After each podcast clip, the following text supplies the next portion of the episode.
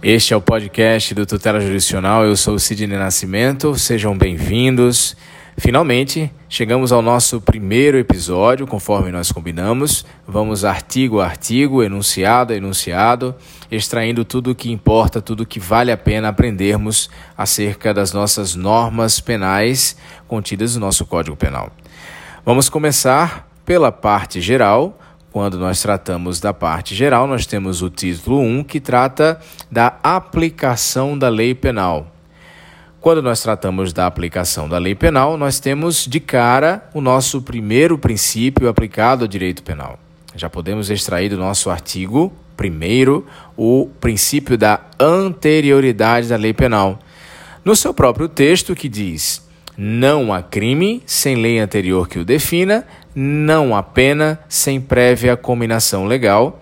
Nós já podemos entender que a anterioridade da lei penal aplicada significa que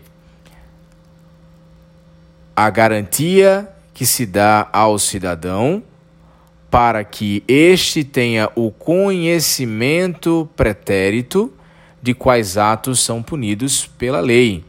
Não é isso? Ou seja, o cidadão ou cidadã só pode ser penalizado por aquilo que está previsto previamente em lei. Tá bom? E aí você vai me perguntar, Sidney, mas por coincidência eu li na Constituição Federal, mais precisamente no artigo 5, inciso 39, que não há crime sem lei anterior que o defina e não há pena sem prévia combinação legal. É isso mesmo na Constituição Federal. Esse artigo existe, presente lá no inciso 39 do nosso famoso artigo 5 né, das nossas garantias, e transcrito pelo nosso legislador ao nosso Código Penal. Na Constituição Federal, é conhecido como o princípio da legalidade, certo? Conhecido como o princípio da legalidade. Quando falamos de princípio da legalidade, dizemos que este princípio ah, culmina que a elaboração de normas incriminadoras é uma função exclusiva da lei, certo? Ou seja, nenhum fato pode ser considerado crime e não pode haver nenhuma pena a, a ser aplicada sem que antes de tudo isso haja a, uma lei que defina este ato como crime e lhe culmine uma sanção a, proporcional a este crime. É basicamente o que nós temos quando tratamos da anterioridade. Quando falamos de anterioridade na lei penal, o princípio diz que é, como eu disse, uma garantia dada ao cidadão de ter o conhecimento pretérito o conhecimento anterior de que os atos que ele está cometendo ali são punidos legalmente. Então eu sei que esses atos são punidos pela lei. Então eu estou incorrendo em crime. Mas se eu não sei, se não tem lei ainda que uh, define esse ato como crime, eu não posso ser penalizado. Ok? Ficou claro? É, conforme eu disse, nós entendemos que é um mandamento constitucional, portanto, eu entendo como, e quero que você entenda também, como uma exigência de segurança jurídica. É o princípio base do direito penal. Não atua, está no nosso artigo 1 da lei, né, do, da lei penal, do nosso Código Penal. Advindo desse artigo, nós temos a reserva legal. Sidney, já não passamos aí para o artigo 2 não, porque no artigo 1 nós temos também que entender que apenas nesse, nessas duas estrofes, né, é, que sequer dão uma linha inteira, também extraímos a reserva legal. Por quê? A, a reserva legal declina que há necessidade de que essa lei que imponha a um fato ser crime ela deva ser uma lei em sentido estrito. E quando eu falo em lei em sentido estrito, eu estou me referindo a uma lei devidamente editada pelo Poder Legislativo.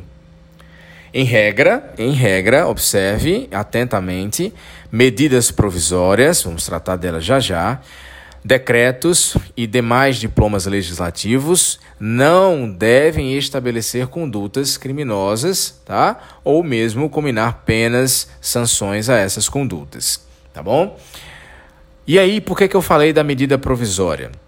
As medidas provisórias, há uma discussão acerca disso, de que podem ou não podem tratar de matéria penal, mas já é de certa forma pacificado e ela é uma exceção à regra nas ocasiões em que ela trata de matéria penal e esta matéria é favorável ao réu, certo?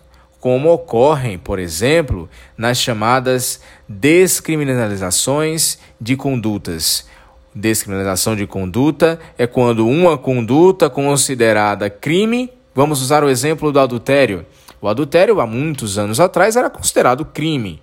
Mas uh, esse crime deixou de existir. Se ele deixou de existir, houve uma descriminalização desta conduta. Portanto, através de uma medida provisória que tratou de matéria penal, várias pessoas foram beneficiadas através da retroatividade da lei, ou seja, a lei nova retroage para os fatos ocorridos, né, a, a, como o adultério, para fazer com que esses indivíduos deixem de ser penalizados, já que não é mais crime.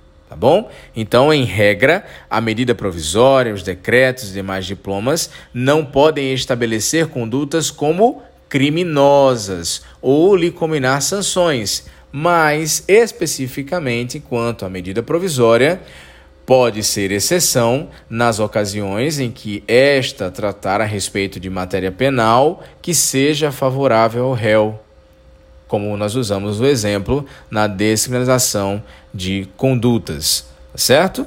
Essa é uma grande discussão, mas dominantemente prevalece o entendimento que aqui alcançamos, tá bom? Mas é necessário que você esteja atento aos movimentos do Poder Judiciário, aos movimentos das decisões prolatadas pelo Poder Judiciário, principalmente as que abarquem essas exceções, para que você possa entender na prática como funciona. Mas na teoria, se chega na tua prova uma pergunta informando, ou um, um caso informando uh, que uma medida provisória tratou de matéria penal, mas beneficiou o réu, você ali já entende aquela alternativa como certa, tá bom?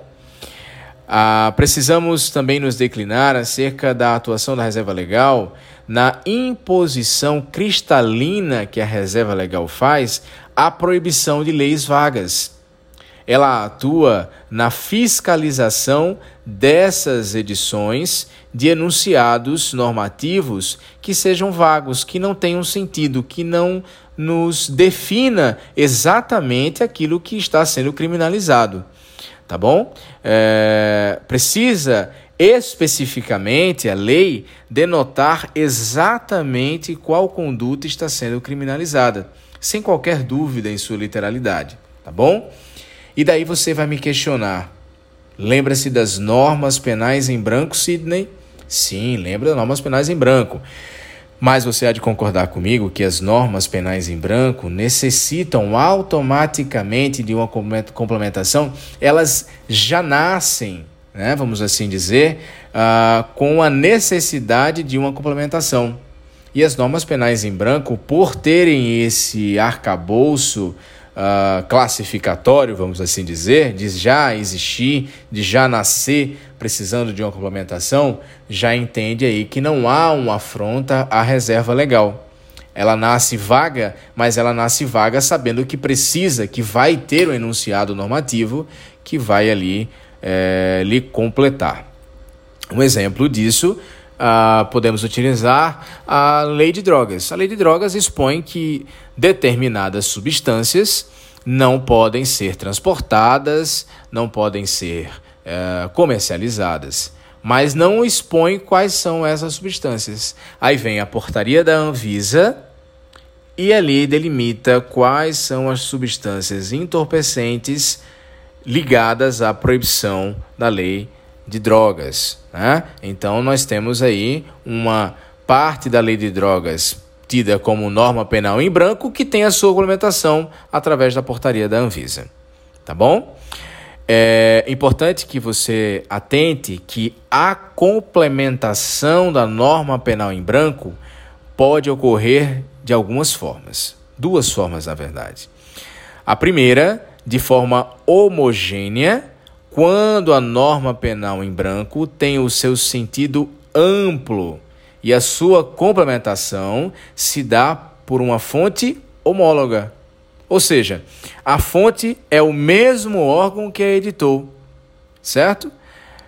O mesmo órgão que editou a norma penal em branco vai fazer ali a sua complementação. Mas pode ocorrer de forma heterogênea, ou seja, sua fonte vai ser heteróloga, ou seja, uma fonte diversa. A norma penal em branco foi criada uh, por um órgão A, mas quem vai fazer a sua complementação é o órgão diverso, o órgão B. Tá certo? Então essa fonte será heteróloga. Fonte homogênea, homóloga, é o mesmo órgão que produziu a norma, vai complementar, certo? Lembre-se disso. E quando tratamos da fonte heteróloga, ou seja, vai ocorrer de forma heterogênea, nós temos aí uma fonte diversa do órgão que a editou ok? Passando uh, ainda dentro da análise de reserva legal, e aí você vai sempre ficando atento que o artigo 1 importa tudo isso aí mesmo, tá certo? Ainda dentro da reserva legal, que advém do artigo 1 quando tratamos aí da anterioridade da lei penal, né? Uh, e de outros artigos também, que também precisam da reserva legal, como forma de trazer ali aquela concretude no seu texto, nós temos a proibição da chamada analogia in malam parte. Daqui a pouco nós vamos falar sobre lei penal no tempo e entendermos mais a respeito disso. É analogia em desfavor do réu. Não se pode utilizar a analogia para prejudicar o réu. Não se, pro, não se pode criar uma conduta criminosa analogicamente, tá certo? Ah, é importante que você sempre lembre disso. A analogia não pode ser utilizada para o mal do réu, para o malefício do réu, tá certo? Já a interpretação extensiva, que difere da analogia, porque a interpretação extensiva, de certa forma, não cria um tipo penal, mas ela estende o sentido e o alcance da norma até que cheguemos à sua efetiva acepção, ao seu efetivo entendimento, tá bom? É uma questão bastante discutível, mas é pacífico no Supremo Tribunal Federal que a interpretação extensiva, nos casos em que não haja o desvirtuamento da mens legis, né, o desvirtuamento da lei, na tentativa de atribuir outro entendimento, nós vamos poder aplicar a interpretação extensiva no sentido de estender o seu sentido e o seu alcance até que cheguemos à sua efetiva acepção. Tá bom? Procure sempre entender. Estender o sentido e alcançar a sua efetiva acepção não é mudar o entendimento, tá? É aprofundar dentro do dispositivo legal, dentro do texto legal, este entendimento, dentro daquilo que é preconizado e protegido pela Suprema, pela, pela Suprema Corte também, obviamente com base no que preconiza a Constituição Federal. Tá bom? Para concluir, a interpretação extensiva pode ser utilizada, tá bom? No caso, até mesmo em malefício ao réu, desde que obedecido os preceitos que nós aqui conversamos, tá bom?